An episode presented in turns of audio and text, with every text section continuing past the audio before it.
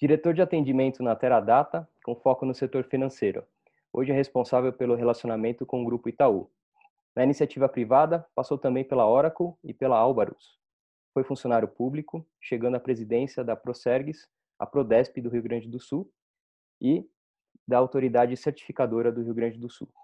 Foi professor de Estratégia e de Segurança da Informação na PUC do Rio Grande do Sul e também empreendeu por outros 15 anos à frente sempre de empresas de tecnologia, como a Processor, a Latintech, Tivo, Split e Way Amadeus.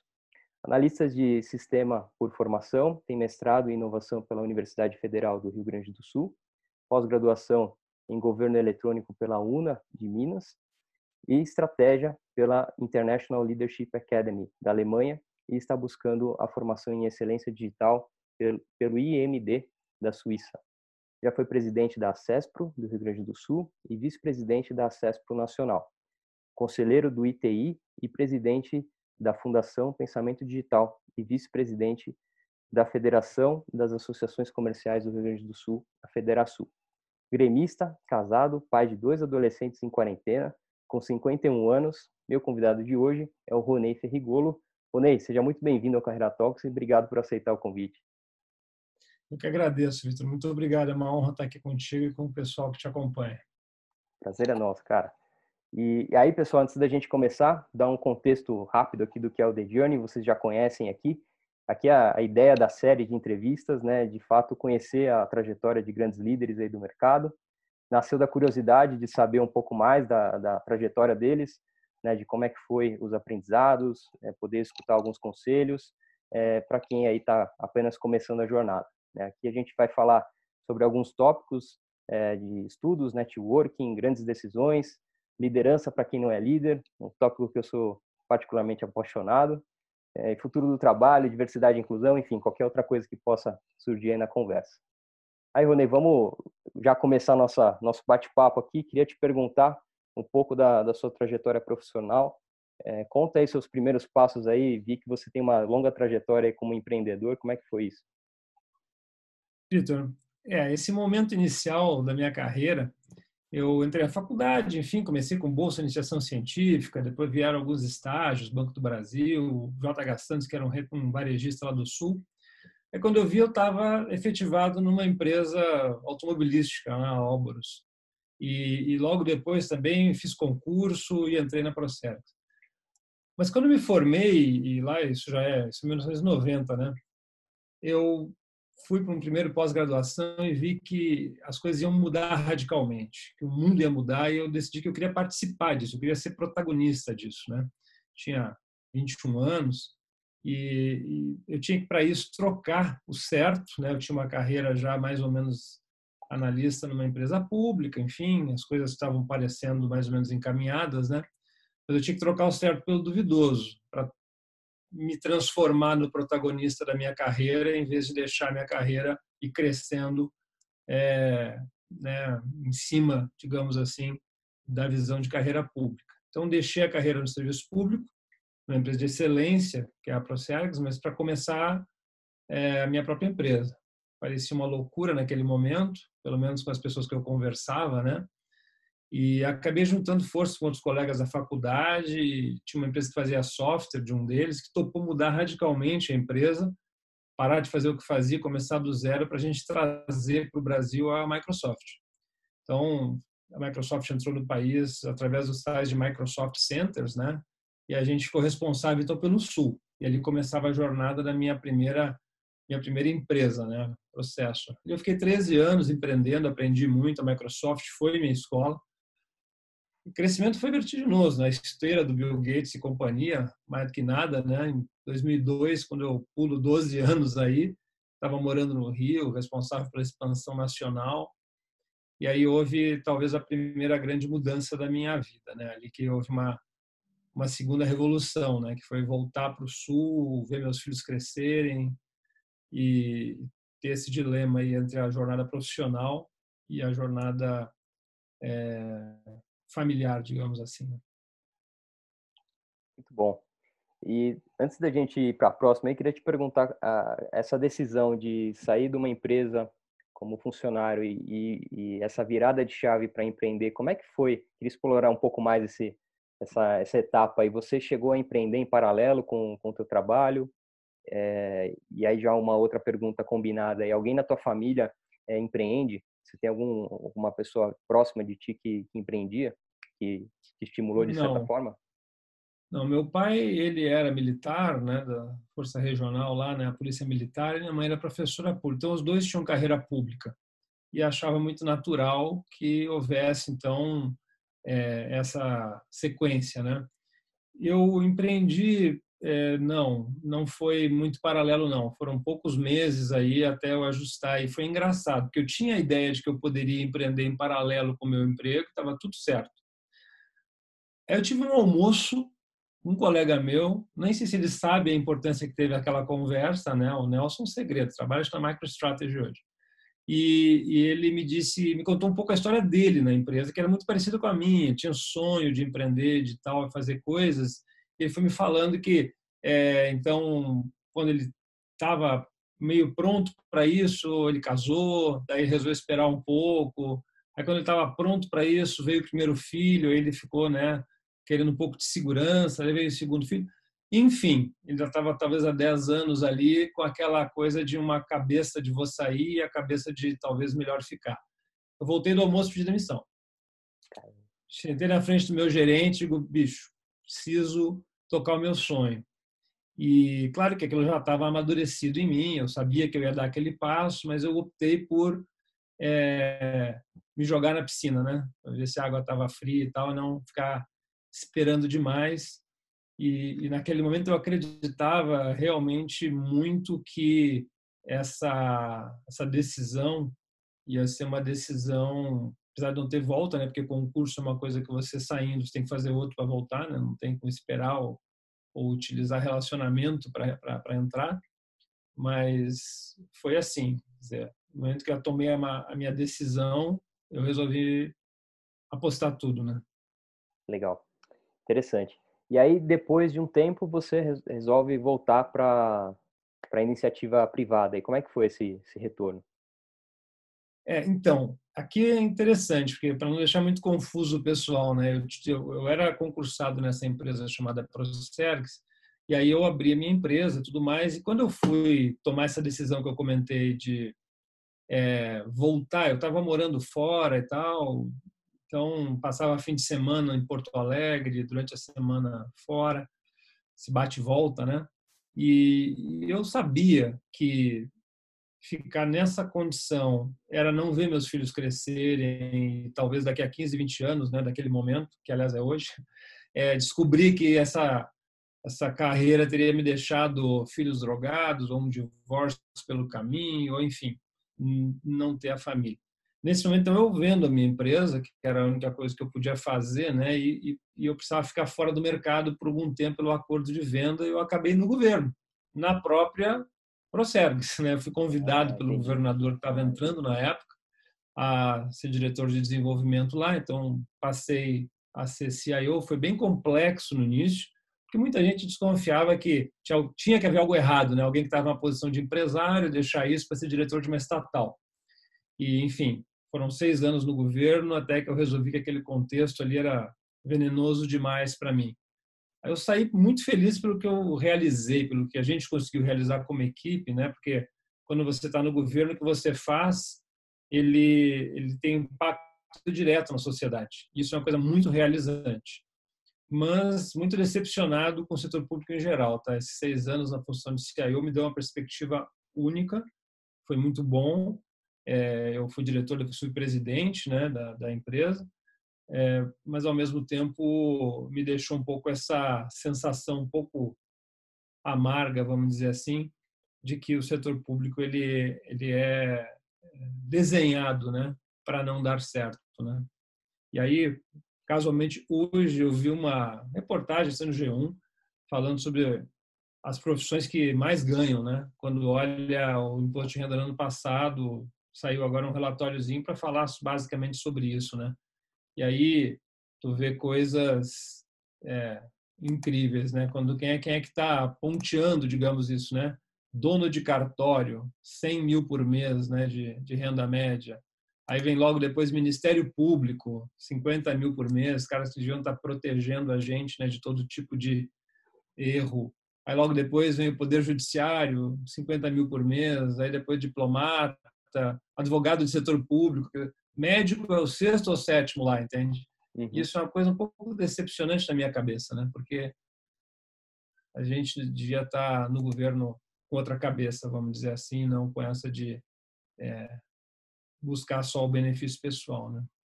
Certo. Mas enfim, ali eu saí do governo para empreender de novo, tá? E aí voltei, entrei na Latintech, que é a empresa lá do Sul, a gente cresceu, aí fiz merge com outras empresas, foi uma experiência muito rica para mim, essa de uh, trabalhar uh, um merge de empresas, então outros sócios, outras cabeças, muita negociação, muito consenso.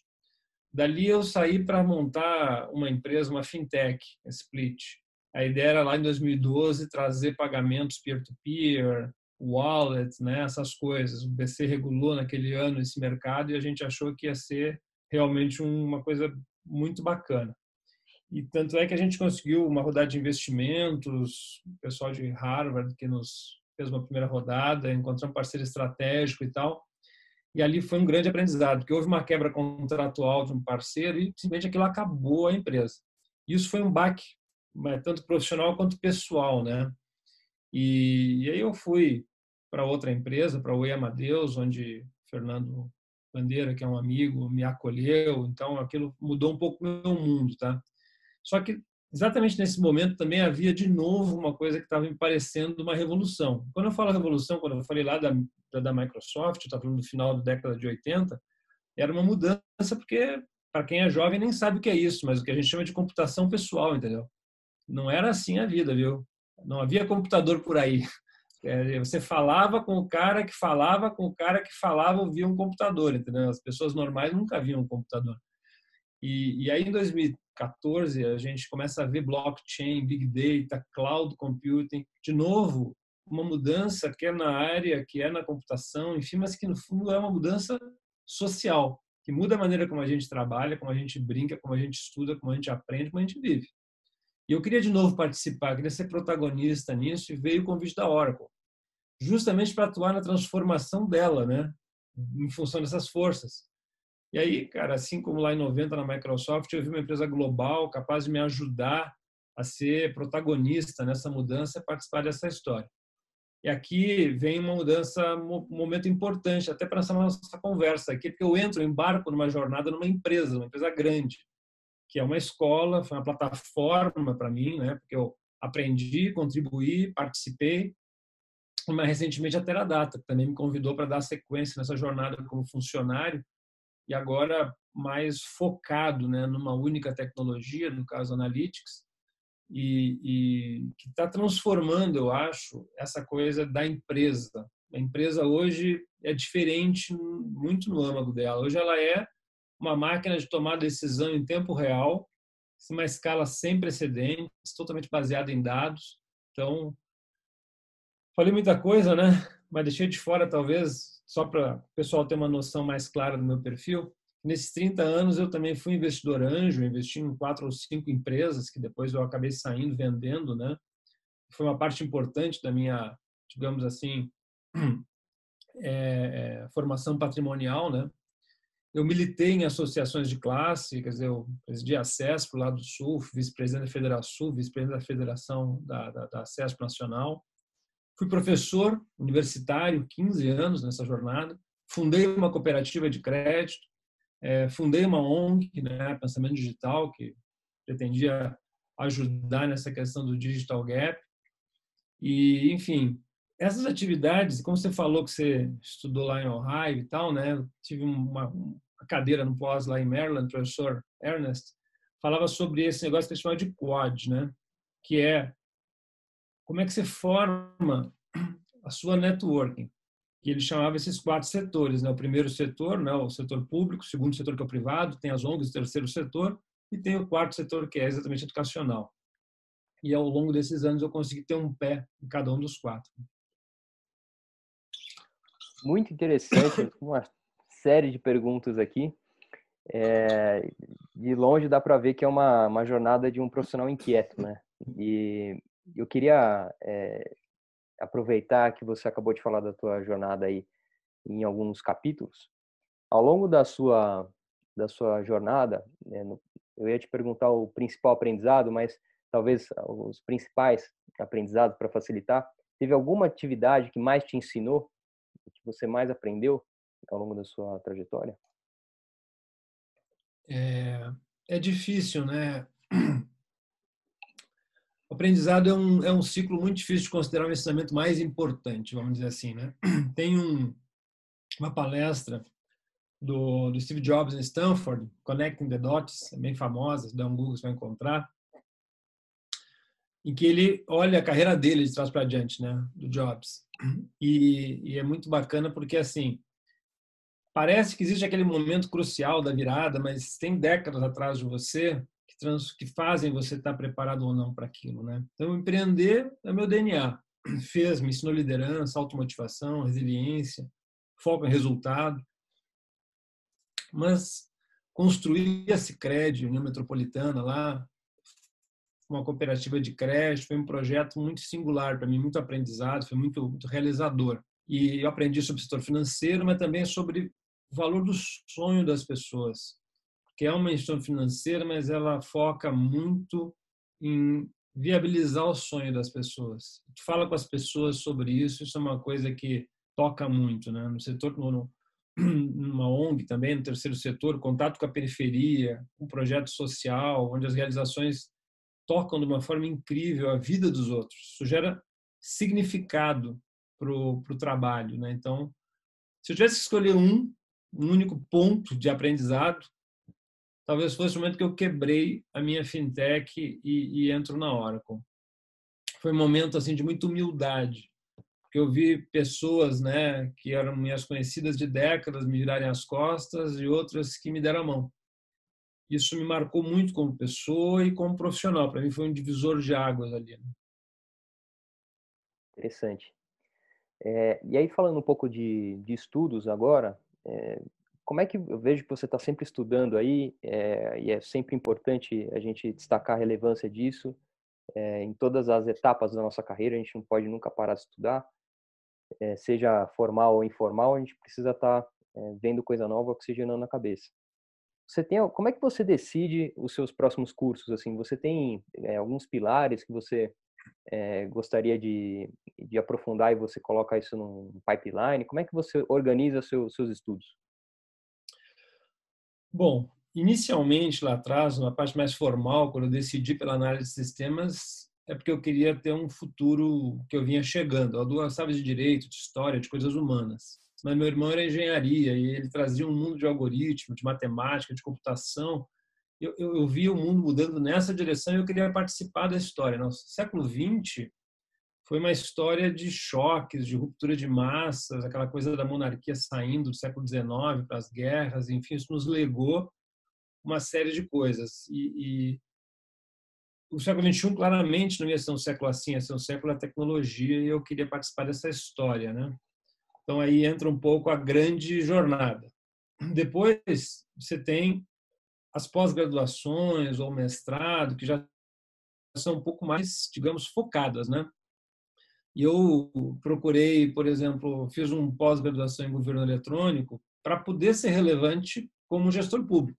Depois eu saio, faço em estratégia para poder ser relevante como conselheiro de administração, que é uma coisa que eu fui nas empresas que eu investi, né? Então, tem um pouco essa coisa de qual é a missão que eu estou engajado, tentar me preparar para ela um pouco antes. Nesse momento, por exemplo, estou até nessa formação lá no, na Suíça, no AMD, né? Em, em transformação digital, porque é o que eu acho que os meus é, clientes né, esperam de mim, que eu possa contribuir. E quando a gente for falar de liderança, a gente volta nesse tema, que liderança tem que ter relevância. Não é um negócio muito messiânico, não. Né? Você trabalha porque as pessoas têm que confiar em que você está dizendo. Tem uma coisa que eu, que eu também eu atribuo muito à, minha esposa, né, que é uma grande companheira dessa jornada. É, ela é psiquiatra e que é outro mundo, né? Totalmente diferente. E sim, muitas das coisas que eu resolvo estudar é porque eu vejo ela me contar, né? Então, as pessoas próximas a você, que às vezes são de outras áreas, te contam coisas e aquilo é, complementa de uma maneira incrível a capacidade que a gente tem de, de, de, de entregar um bom resultado. Eu acho que escolher alguns cursos, principalmente soft skills, que você não faria, porque você, ou porque você acha que você já é o cara naquilo, ou porque você acha aquilo um bando de mandiobandio que não vem nada, não tem nada a ver, que legal mesmo é estudar beat byte e tal. E aí você vai lá com um olhar do aprendiz, né? Cara, eu vim aqui porque certamente tem alguma coisa para eu tirar disso. E por isso que eu falo do Connecting the Dots lá do, do, do, Steve Jobs, né? Quer dizer, um cara que estudava computação vai estudar, fazer uma cadeira de, é, se não me engano, de caligrafia. Pouca coisa pode ter nada, exceto pela menina que entrou na sala, que era o objetivo dele, não tinha nada a ver com ele, né?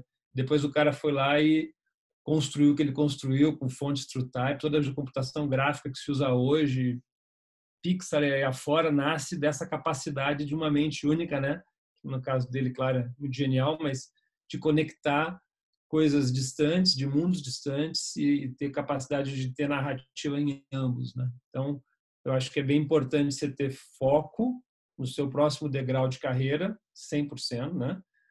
E mais um pouco, mais além do 100%, você precisa ter foco numa formação holística e, e digamos assim, de soft skills. Né? Legal, né? De adquirir repertório, né? Acho que é, é super legal Exatamente. trocar com, com, com, profissionais de outras de outras perspectivas, até mesmo as pessoas dentro do, sua, do seu próprio círculo mesmo se aprende muito, né? Batendo papo com, com dentista, com advogado, com contador, é importante você ter um, uma visão é, complementar. Eu queria voltar num ponto que você falou, né, da, de você ter um networking aí nas, nas quatro perspectivas aí. E, mas é que eu queria que você compartilhasse um pouco mais de forma prática como, como é o networking para você. Você tem alguma forma, você tem alguma forma que você é, faz a gestão do seu networking? Como é que você mantém a tua, tua rede nutrida?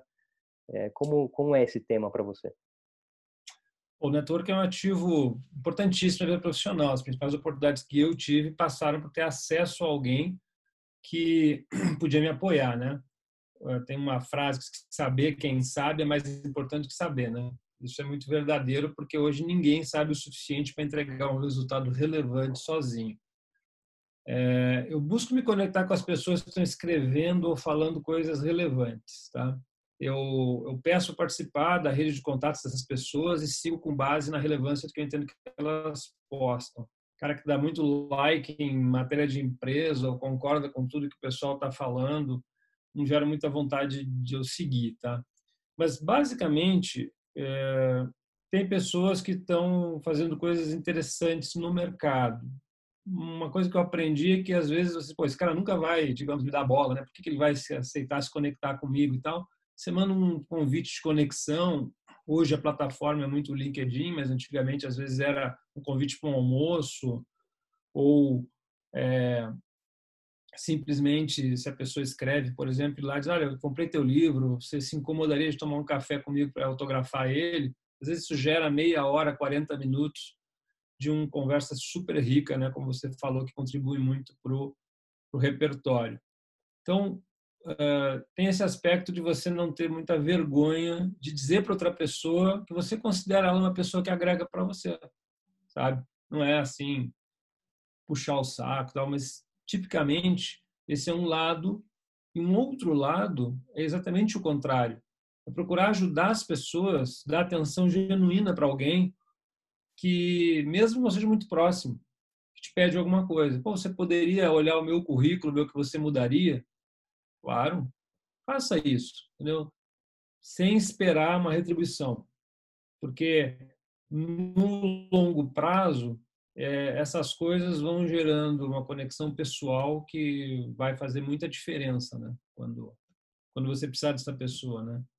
Ligar para as pessoas também, quando você vê algo que te lembra elas, tem uma matéria que eventualmente é, possa interessar essa pessoa, encaminhar ela, simples assim, sem esperar nenhum um likezinho de volta.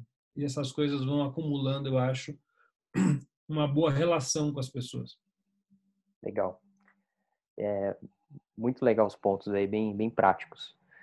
É, eu queria retomar um ponto que você, aí na sua jornada, só para a gente fechar esse bloco, é, você falou das suas movimentações e das decisões que você tomou é, ao longo da tua trajetória. É, como é para você a tomada de decisão? Né? O que, que você considera no momento de tomar a, a, a decisão? Eu estou lendo um livro é, que chama Princípios, do, do Ray Dalio, e é um livro muito legal. Eu, eu recomendo para todo mundo que eu falo, eu estou falando do livro, estou compartilhando com Deus o mundo. legal.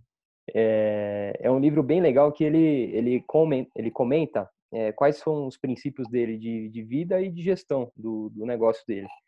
E ele começa falando da importância da gente é, pensar sobre os nossos princípios e ele constrói os princípios a cada decisão que ele tomou ao longo da vida dele. E ele, a, a defesa dele de se fazer isso, basicamente, é que quando você precisa tomar uma outra decisão é, e você recorrer a esses princípios, você não vai precisar se desgastar tanto é, como você já se desgastou, tanto com erros ou quanto com acertos. E você pode aprender com os dois. E, e eu queria te perguntar isso, como é para você o momento da decisão? É, você tem conta com com um repertório antigo, você tem pessoas que te ajudam, você é tão simples como um papel prós e contras, como é a tomada de decisão para você? Te pergunto isso porque antes a gente estava trocando um pouquinho aqui e, e eu vejo hoje está mudando muito as coisas, né? E eu vejo essa ansiedade muito forte nos, nos estagiários, nos estudantes que estão chegando agora no mercado e, e no momento crucial é dificílimo eles tomarem é, algumas decisões ali, né, de, de, carreira, principalmente, como o nosso tema aqui. É, e aí, colocando um outro, um outro é, complemento, um outro contexto aí, mais cedo também a gente falou, eu comentei um pouco da minha trajetória profissional contigo, da minha primeira experiência ali né, na, na, fábrica, onde eu fui demitido e, enfim, e, e eu consegui me, me recolocar. Mas foi para mim uma das melhores coisas que aconteceram, porque se eles me efetivam lá, é, naquele momento, eu não ia ter coragem, nem a, a lucidez, de ali com a minha pouca idade, de tomar a decisão de sair e buscar outra coisa tal. Então, era uma decisão que eu não teria, eu não conseguiria tomar. Que bom que a vida tomou para mim e aí eu eu consegui dar meus próximos passos. Mas eu vejo isso como importantíssimo para quem tá para todo mundo, mas para quem está começando, essa falta de rodagem é um, é uma, um elemento que dificulta um pouco mais a tomada de decisão. Bom, tomar decisão é uma coisa que a gente faz todo dia, desde a roupa que a gente vai botar, né, a pessoa que a gente vai casar, essas coisas. Então, são decisões grandes e decisões nem tão relevantes assim. E, efetivamente, é, tem ferramental para isso. Um perigo da decisão tomada em cima de princípios, como você está falando, o que eu acho muito importante, você saiba os seus princípios e tente não se afastar deles. Teve uma situação que eu me recordo quando eu estava fazendo meu curso de piloto de avião, que é outra coisa que é, não entramos em hobbies, né? Mas eu, eu piloto de avião planador e aí te convidam para, pô, você está querendo fazer umas horas de voo de graça? Vem comigo, sobe aí, vamos dar umas voltas de avião, que vai ser de graça. Aí você pergunta onde, mas não, vamos dar uma passadinha ali no, no caso eu morava no Rio Grande do Sul, né? No Uruguai, a gente desce na fazenda de um amigo, depois volta. E você só não precisa fazer pergunta, né? O que, que vai entrar no avião? No... Você toma uma decisão do tipo assim, cara, pode te render dinheiro, pode te render aventura, pode te render um monte de coisa, mas você está fazendo uma coisa que você quer escusa, então não faz. Simples assim. Teve uma decisão engraçada, como eu falei, eu fui funcionário público, me demiti, e 13 anos depois, voltei para ser diretor dessa empresa, mesma empresa. E foi interessante, porque uma decisão que eu tomei também baseada em princípios foi de não processar. Naquela época, década de 90, quando eu fui fazer o meu, a minha rescisão, né, o sindicato me disse, não, assina aqui. Eu digo, mas o que é isso? Não, isso aqui é a causa trabalhista que você já está entrando, já vai ganhar, é certeza, porque esses pontos são todos ganhos já, hora essa, não sei o que, não sei o que. Mas a empresa não ficou me devendo nada, ela nunca me tratou mal, nunca me disse que eu tinha que trabalhar quando não tinha, se eu fiz um plantão porque eu quis e tal. Não, mas isso aqui é dinheiro no teu bolso. Eu disse, não, isso realmente é contra meus princípios, eu não vou tentar contra isso, não vou processar a empresa, tá tudo certo. E, enfim, saí de lá pensando assim que o cara do sindicato, esse cara é um trouxa, né? E foi engraçado, porque 13 anos depois eu volto, ou deveria voltar, né? Voltei como diretor e, e uma das coisas que impediria isso é que um dia eu tivesse processado a empresa. O que se demonstrou é que o mundo ele é redondo, né? Quando você toma as decisões com base nos seus princípios, você não se arrepende.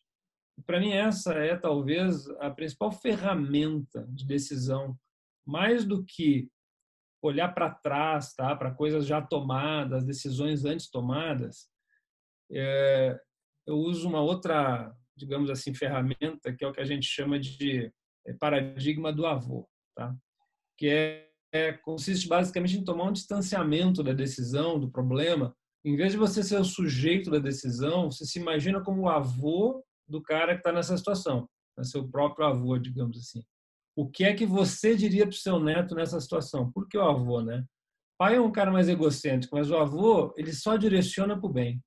Ele pensa na felicidade do longo prazo. Ele não está preocupado com o boleto da escola ou com status.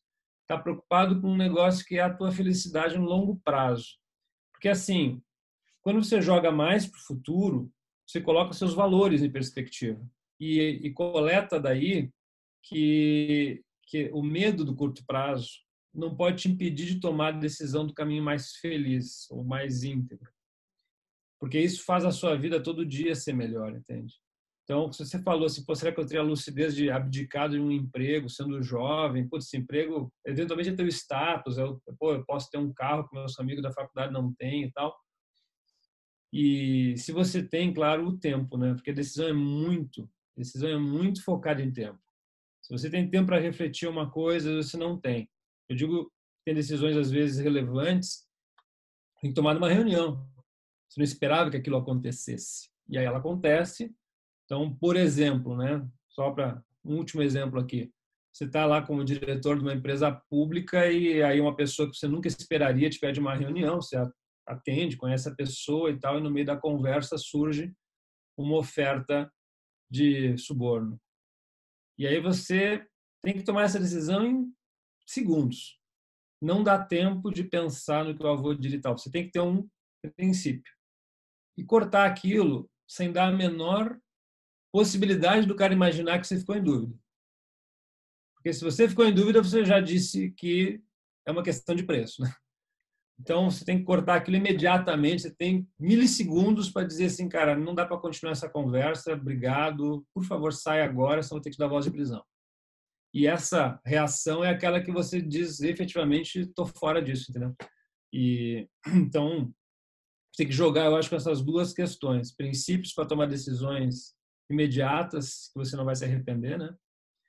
E distanciamento para você tomar decisões de grande envergadura na sua vida que te permita não ter medo do amanhã, né? Olhando no ano que vem sempre.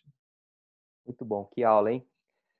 Bom, vamos, vamos evoluir aqui para o bloco de liderança, senão vou ficar horas e horas aqui, não, não vou conseguir passar por tudo. Vamos bate-papo. É, bom, liderança. Eu queria que você é, desmistificasse liderança. O que é liderança de forma. Já deu para perceber que você é um cara super prático e direto ao ponto. O que é liderança para você na prática? E, e, se você pudesse dar um exemplo de o que é liderar para pessoas que não têm o cargo de gestão ainda, é, como que essas pessoas Sim. poderiam se comportar como líderes? A liderança é um tema muito discutido, né? Deixa eu acrescentar alguma coisa aqui, é meio tautológico, né? Liderar é ser seguido. Então, é, você transmite confiança, as pessoas se automotivam aí na direção que você está sugerindo. Então, no contexto profissional, eu arrisco dizer que não tem liderança. Porque cargo de chefia é uma coisa, e líder não precisa de cargo. Líder é quem faz as pessoas fazerem aquilo que ele considera correto, tá? Então, a liderança é situacional. você pode liderar o time numa decisão, por exemplo, que tecnologia seguir no projeto, e não precisa ser líder em todos os contextos, né? Na hora de escolher ou o restaurante para almoçar ou o mercado que vai entrar, você deixa outras pessoas liderarem, tá? Então, é, o que tu transmite é que é fundamental trabalhar, tá? É, é, a capacidade de ter convicção de uma coisa e de comunicar bem essa convicção. Eu vou separar em duas coisas aqui essa, essa questão da liderança, né? A primeira é que você tem que aprofundar, você tem que conhecer o tema. Se você ficar querendo tomar decisão só porque você está naquele cargo de né, presidente de alguma coisa, então você tem que ser a última palavra em tudo. É, tem até um acrônimo em inglês, né, que o pessoal brinca, GOB, né, que é General Opinion, Brilliant Idea, né? Quer dizer, se veio do general, certamente é maravilhosamente boa ideia. Então, é, você tem que tomar muito cuidado com isso, né? Porque às vezes as melhores opiniões estão ao seu redor e você abafa elas por querer, né? Não ter esse desprendimento do ego de querer ser o cara que deu a última palavra. Então, você tem que estudar o tema. Naquilo que você é realmente competente, você pode se habilitar, digamos assim, a liderar.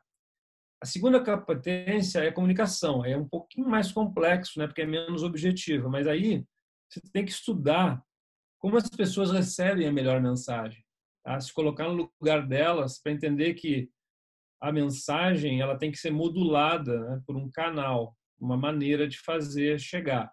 Então, é, no mercado, essa, essa linguagem, ela às vezes ela é muito difícil também porque as pessoas tendem a esconder quem elas são cria um papel né, profissional. Então, vai criando um monte de buzzwords e tal. E... Mas aqui o ponto é, é não manda as pessoas para um lugar que você tem dúvida, porque isso vai machucar a sua credibilidade. Então, escolha no início poucos, depois você pode abrir esse leque. Poucos pontos onde você se propõe a liderar. E aí, nisso, você constrói uma trajetória onde as pessoas dizem, cada vez que a gente ouviu o Vitor, eu me dei bem. Então, agora eu vou ouvir ele de novo. Né? E, aí eu acho que a liderança tem essa, essa construção, vamos dizer assim, em cima de resultado. Você não precisa ser gerente, diretor, presidente, para ser aquela pessoa que todo mundo ouve sobre certo assunto. Né? E aí você cria uma marca profissional sobre isso. E você pode estabelecer desde postando coisas e tudo mais, né? Que vai para um personal branding em relação àquele assunto, mas fundamentalmente é, quando você tiver convicção de algo, você estude as pessoas que você gostaria que fossem com você nesse objetivo, modula a mensagem, é, não, não, não deixe de é, gastar um tempo com isso. Eu conheço muita gente que as pessoas dizem assim, puta, como eu queria que esse cara tivesse errado. A filha da puta tá sempre certo, mas esse cara é tão ruim na maneira como ele faz as pessoas se sentir quando embarcam numa jornada com, essas, com esses líderes, né? Que, que as pessoas na prática gostariam de fugir dele, né? E isso é uma, um pecado grande do ponto de vista de liderança. Legal, muito bom. É, falando agora de é, habilidades aí dos, os jovens profissionais hoje, com a experiência que você tem e do contato que você teve ainda como professor, né? Acho que, como a gente trocou antes aqui, que é um, é um papel que está mais próximo do, do, do, estudante ali. Que tipo de habilidade você percebe que os estagiários poderiam desenvolver, ou jovens profissionais poderiam investir energia aí para desenvolver neste cenário que a gente está vivendo, que já era é, confuso, o, o longo prazo ali ano passado, né? E agora com o corona ficou bem mais é, nebuloso aí os, os, nossos próximos passos aí da, do mercado. Bom, naturalmente tem habilidades técnicas, né? Se fosse falar de o que tecnologias vão para frente, inteligência artificial certamente é uma delas, algoritmos, essas coisas, né? As coisas que eu acredito muito. Mas essas valem em cada uma das carreiras, quer dizer, você vai ter a sua habilidade técnica é, você tem que ter um julgamento para ver onde você gostaria de aprofundar. E aprofunde, tá? Não seja raso. Não é bom isso. Mas a habilidade que eu acho que, que merece muita atenção é a habilidade de conversar, de ter uma narrativa. E, e aí isso vale para a gente, tá? Porque o que, que acontece com uma discussão? E tipicamente nas organizações, as pessoas se conhecem através de conversas, certo? Em reuniões e tudo mais, quando transferem um job, quando devolvem isso, pronto ou não. E a habilidade de conversar, ela, e aí tem conversas que são é, críticas, aquelas onde efetivamente você tem algo importante no em jogo e as que não são críticas. Eu estou falando sobre as críticas. É muito comum as pessoas não terem a condição de levar o resultado para o resultado que a pessoa desejava, porque ela isso vale até para discussão com a sua mulher, né? a pessoa que você ama muito, sua filha, seu filho, e às vezes quando você você dá os gritos com essa pessoa falando coisas que você não gostaria, então assim é, eu acho que para o estagiário, porque ele vai ser testado, certo? Ele vai ser testado no ambiente de estresse. E justamente o ambiente de estresse é um ambiente em que a parte, digamos assim, irracional, né, límbica lá do, do da idade primitiva, né, onde nosso cérebro se formou, ele vai assumir. Então, duas coisas que eu acho são importantes para ter conversas adequadas, tá? A primeira é que se você se acostumar a começar pelos fatos, em vez de pelas histórias, que são interpretações sobre os fatos, você vai ter mais chance de começar por um consenso e obter um sim do teu interlocutor. A segunda coisa é que quando você cria uma, uma narrativa na sua cabeça, digamos, né? Sua mulher chegou tarde em casa e na hora que você pensou que você ia jantar com ela, pegou o telefone, entrou no quarto, ficou mais duas horas conversando. Você pensa, você cria uma narrativa em cima dessa dessa atitude dela. Pô, não está afim de ficar comigo. O que será que está acontecendo? Do lado dela, se você reforçar isso e se comportar como alguém que realmente está em litígio, ela vai pensar, poxa, cheguei cansada, ainda por cima peguei um caso aqui, a pessoa ia se suicidar se eu não atendesse telefone, tive que acalmar ela, medicar ela. Né? agora eu quero jantar e o cara lá está emburrado, entendeu? Então você vai criando uma conversa ruim. Então, é, investir um pouco de tempo, vamos dizer assim, para controlar a, as conversas que a gente tem na organização é muito importante. Porque desde um chefe que te coloca alguma coisa, se você aceitar daquela forma, vai ser sempre assim, vai ser sempre de última hora, vai ser sempre gritado, certo? Então, pensa em como voltar para a pessoa e dizer assim, olha, eu queria conversar sobre o fato de você me entregar uma tarefa às 5 e meia da tarde para entregar no outro dia de manhã, e aí eu aconteceu isso com o relatório tal no dia tal, com a, a apresentação tal no dia tal, com o teste de mesa do programa. Traz fatos para a mesa. seja direto em como você percebe aquilo e dá a chance para o outro te dizer: pois é, entendi que com esses eventos você realmente pode ter pensado assim, mas o meu objetivo aqui era te puxar, porque eu estou pensando em te promover. Às vezes, pode, sabe? Aí você ouve a narrativa do outro, consegue ter uma conversa que crie respeito. Tá? Então, acho que essa, essa, esse soft skill é fundamental para os jovens. Tá? É interessante. E conectando com esse ponto aí de, é, essa sabedoria, digamos assim, acho que não é nem uma habilidade, é uma sabedoria, né? Você poder ter essa serenidade aí no, no teu dia a dia, seja como profissional, como ou como pessoa, que na verdade é uma coisa só. Né? Uma coisa só. Conselheiros, mentores, coaches, como é que você vê a ajuda de outros profissionais, é, outras pessoas, né? Que às vezes um mentor seu não é, não chega a ser um profissional, mas seu pai, seu avô, é, sua mãe. Claro como já tiveram casos aqui bem, bem interessantes. Como é que você vê essa ajuda né, de, de pessoas de fora né, da, do, do teu dia a dia e qual é a importância de ter uma perspectiva diferente é, contribuindo ali para o seu crescimento? Bom, eu acho que a ajuda é fundamental. Tá? Eu poria dois cuidados aqui nesse pedir ajuda. Primeiro, todo mundo tem uma trajetória.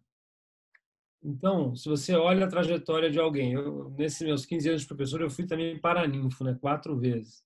Aí o pessoal vem te dizer assim, puxa, eu queria ter uma carreira como a sua. Eu digo, não, pelo amor de Deus, não faça isso. Você precisa ter a sua carreira. Então, você pede ajuda, tem que cuidar para não pedir ajuda para uma pessoa que não tenha um, um, envolvimento tão grande que não permita distanciamento. Vaidade é um negócio que atrapalha muito, tá? Então, aí você pede um conselho de treinamento para onde eu vou, né? Você é um programador júnior, está perguntando para um sênior, o cara que pô, conhece tudo da tecnologia X lá, né? O cara é o mega astro. O cara diz, pô, isso aqui é o mundo, né? Porque tecnologia boa que a gente conhece, diga de passagem, né? Aí você já viu, manda o cara estudar COBOL, né? Então, não é um conselho que eu deveria seguir esse, né? Então, é, é muito importante, mesmo que você esteja falando com alguém tão próximo que você sabe que te quer bem, que você vá lá obter orientação sobre alguma coisa.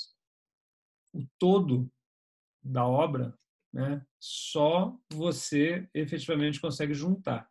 Então, não entregue para ninguém seu exemplo master do tipo, cara, queria ser como você, então eu tenho que comer a carne no ponto que você gosta, beber a cerveja que você também gosta e tudo mais, né? Não, não deixe chegar nesse nível. E, e, um cuidado que eu acho importante é soft skill, tá? Às vezes o cara pode ser o melhor vendedor da empresa, ter 10 presidential club nas costas, mas não torna o cara um psiquiatra. Então, cuidado quando mexe em características pessoais, são atitudes que vêm do nosso caráter, porque para isso tem profissionais bem específicos, né? psiquiatra, psicólogo, enfim, o que for. E muitas vezes ah, os coaches ou pessoas que têm mais tempo podem se sentir no direito, ou enfim, na tentativa de te dizer assim, cara, você tem que ser mais comunicativo, vou te explicar como é que faz, entendeu? E isso pode criar uma sensação de falsidade na maneira como você se comporta profissionalmente. E isso é, é muito melhor ser uma pessoa que não se comunica bem do que uma pessoa que acha que tem três técnicas lá, né, ninjitsu, que você vai aplicar e vai sair dali o comunicador, porque aquilo vai soar falso. E aí falsidade não tem desculpa, mas comunicação tem. Interessante mesmo, né? De repente isso pode virar, já poderia ser alguma o início de uma patologia aí que um profissional deveria cuidar e, e às vezes as pessoas aí pode até estar tá cheio de, de, boas intenções, mas podem piorar bastante no longo prazo o, o desenvolvimento. Né?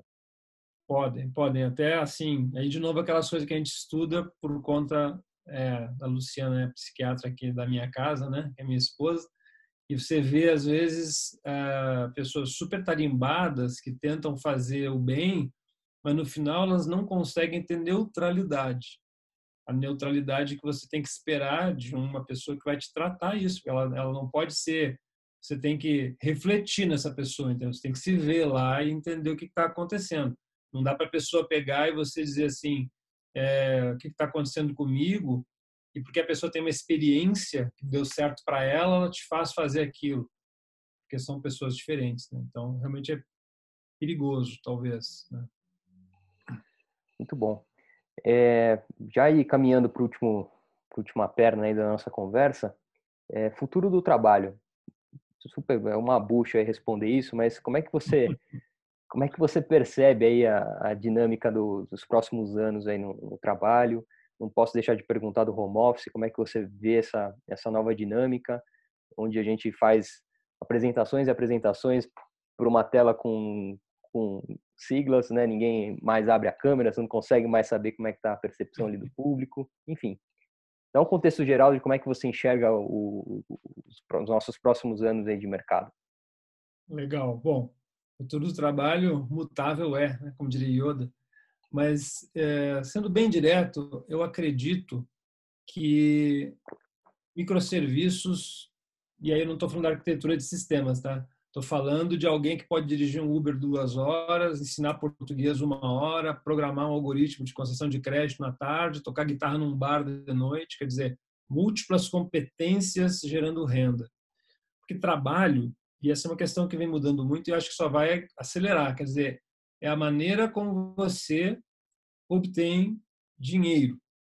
Ou seja, como a sociedade mensura o teu valor. Ah, mas eu gosto de jogar bola e jogo com meus amigos todos sábado. Tudo bem, isso aí é maravilhoso, não é trabalho. Se você chamar de trabalho, você joga um jogador profissional. Então, é, não é aquela coisa ame que você faz, você faz para ganhar dinheiro. Então, é, você pode, por exemplo, é, é, vender seus dados pessoais em vez de dar eles, né? Como a gente está dando hoje para as redes né, sociais e tal. Tem maneiras de fazer dinheiro que a gente não chamaria de trabalho e aí conta muito, talvez entender aquela, não sei de quem é o autor, tá? Mas um negócio chamado Roda da Fortuna lá, né? Você tem quatro grandes áreas para ganhar dinheiro. Duas delas dependem do seu tempo. Quer dizer, o seu trabalho, como ser um assalariado, tem um emprego, Outra é você ter uma atividade profissional que não é assalariada. Você é tipo um, um profissional liberal, né? Você também está gastando seu tempo naquilo, digamos se você é coach ou alguma coisa assim. E quando você sai dessa roda, você tem ah, o dinheiro que você ganha, como por exemplo, quando você tem uma empresa, né? Você tem o um lucro, então você tem ali que Marx chamaria de mais-valia, né? Mas enfim, vem do lucro da organização e aí fica mais inelástico em relação às suas horas e finalmente o que você investe. Então, eu acredito muito que investimento é uma coisa que está cada vez mais é, fazendo parte da renda das pessoas. E aí, para o jovem, isso é muito importante, porque dá a impressão que nunca vai ter dinheiro suficiente lá se você pegar um salário, digamos, de 3 mil reais e tirar 10%. 300 reais, você vai demorar 100 anos para fazer uma fortuna, digamos assim.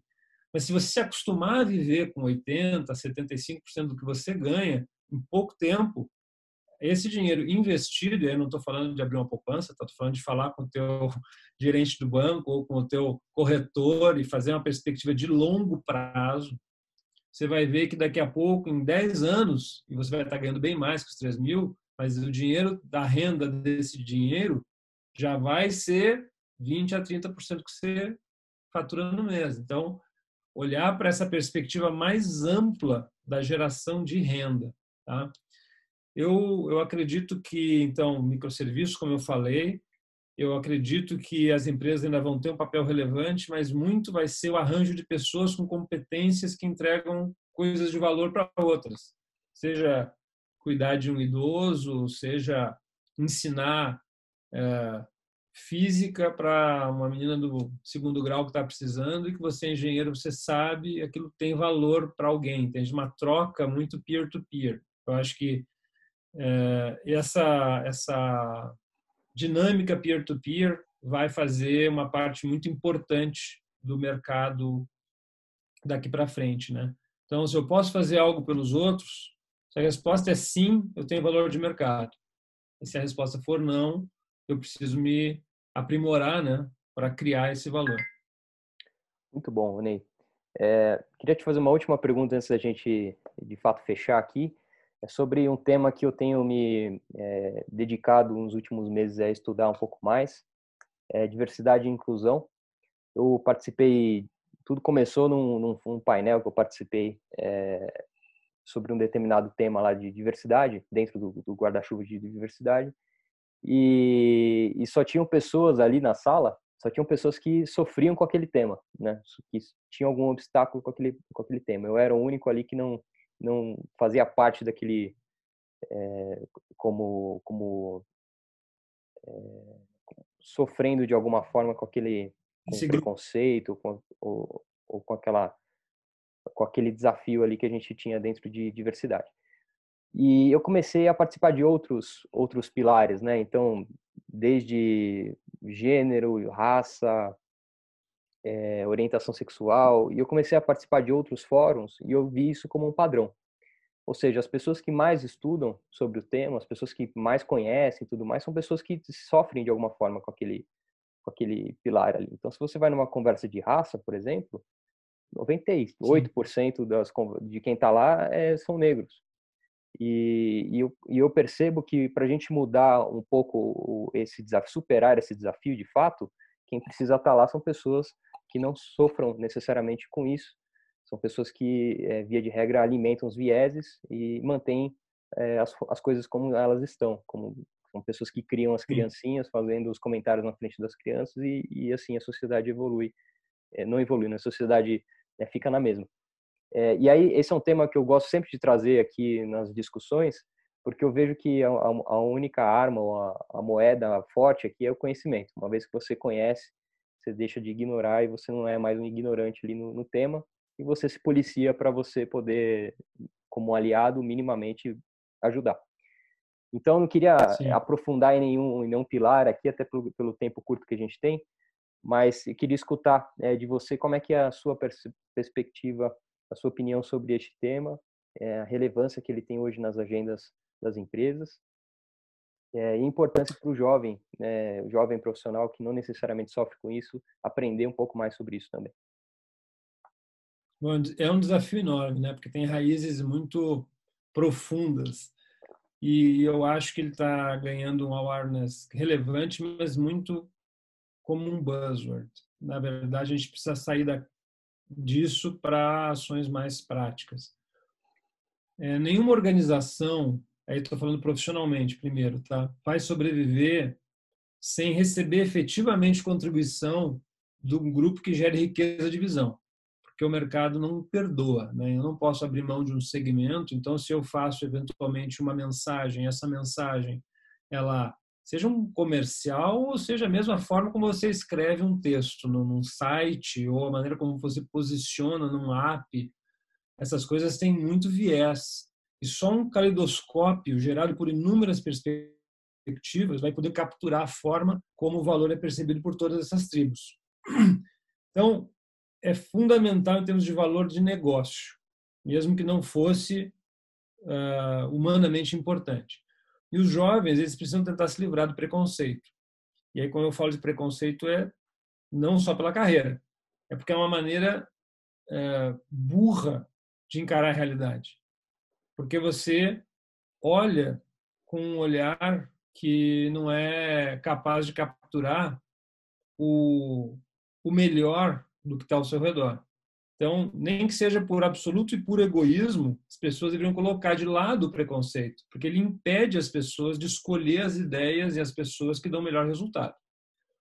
Para além dessa questão mais funcional, digamos assim, que eu acho que é, empurra um pouco isso, eu acho que essa questão é fundamentalmente uma questão humana. Aí vem um pouco a minha, digamos, minha base mais conceitual, assim, como budista, de entender que esse esse dilema ele até não vai só nas pessoas, entende? Tem a ver com todos os seres, com a maneira como você acha que você pode dispor da vida, seja de animais, seja é, de qualquer é, eles, né? Tem o nós e tem o eles. Então é, é um pouco de falta de introspecção, de, de, de conhecimento interno. Então eu realmente acho que esse tema é ele é central para o desenvolvimento das organizações e também para o jovem poder tomar boas decisões na vida dele. Quer dizer, se você afastar é, de você pessoas diferentes, você certamente vai estar tá alejando não só a sua carreira, também a sua carreira, mas a sua alma. Você vai estar tá deixando de construir uma série de momentos onde você teria um enorme aprendizado e provavelmente vai é, sofrer com isso, digamos assim, né? sofrer diretamente as consequências dessa, dessa atitude preconceituosa. Muito bom. O Ney, para encerrar, última pergunta aqui para não tomar mais seu tempo. É, dá um conselho para a turma, ou melhor, conselho que você daria para você mesmo é, no início ah, da sua carreira. Hein? Bom, isso acho que permeia muitas das coisas que a gente falou aqui, né? Pense que tudo passa. Quando as coisas estiverem muito complicadas, principalmente, né? Porque se você levar em perspectiva que você tem tudo que você precisa para ser feliz aqui e agora, as coisas perdem um pouco do peso. Ah, mas se eu falar isso, você ser demitido. Ok. E se eu for demitido? Então, você vai ganhar um emprego melhor, né? Como foi o caso do Vitor. Então, ou não. Mas nada é, digamos assim, tão importante que mereça você perder você mesmo, perder sua integridade, a sua confiança em você. Então, três respirações costumam ser o suficiente para a gente tomar a decisão correta. Desde um impacto do tipo assim, é, entra na sala o seu chefe, o chefe do seu chefe, te pede para fazer uma coisa que você não faria, e você sente aquele impacto, respira, Certo? E queria concluir com uma frase que eu até não sei se ela é realmente do Ford, né? As pessoas atribuem muito, né? Mas ele diz que tem duas pessoas que eu não contrataria, né? Quem não faz o que a gente pede e quem só faz o que a gente pede.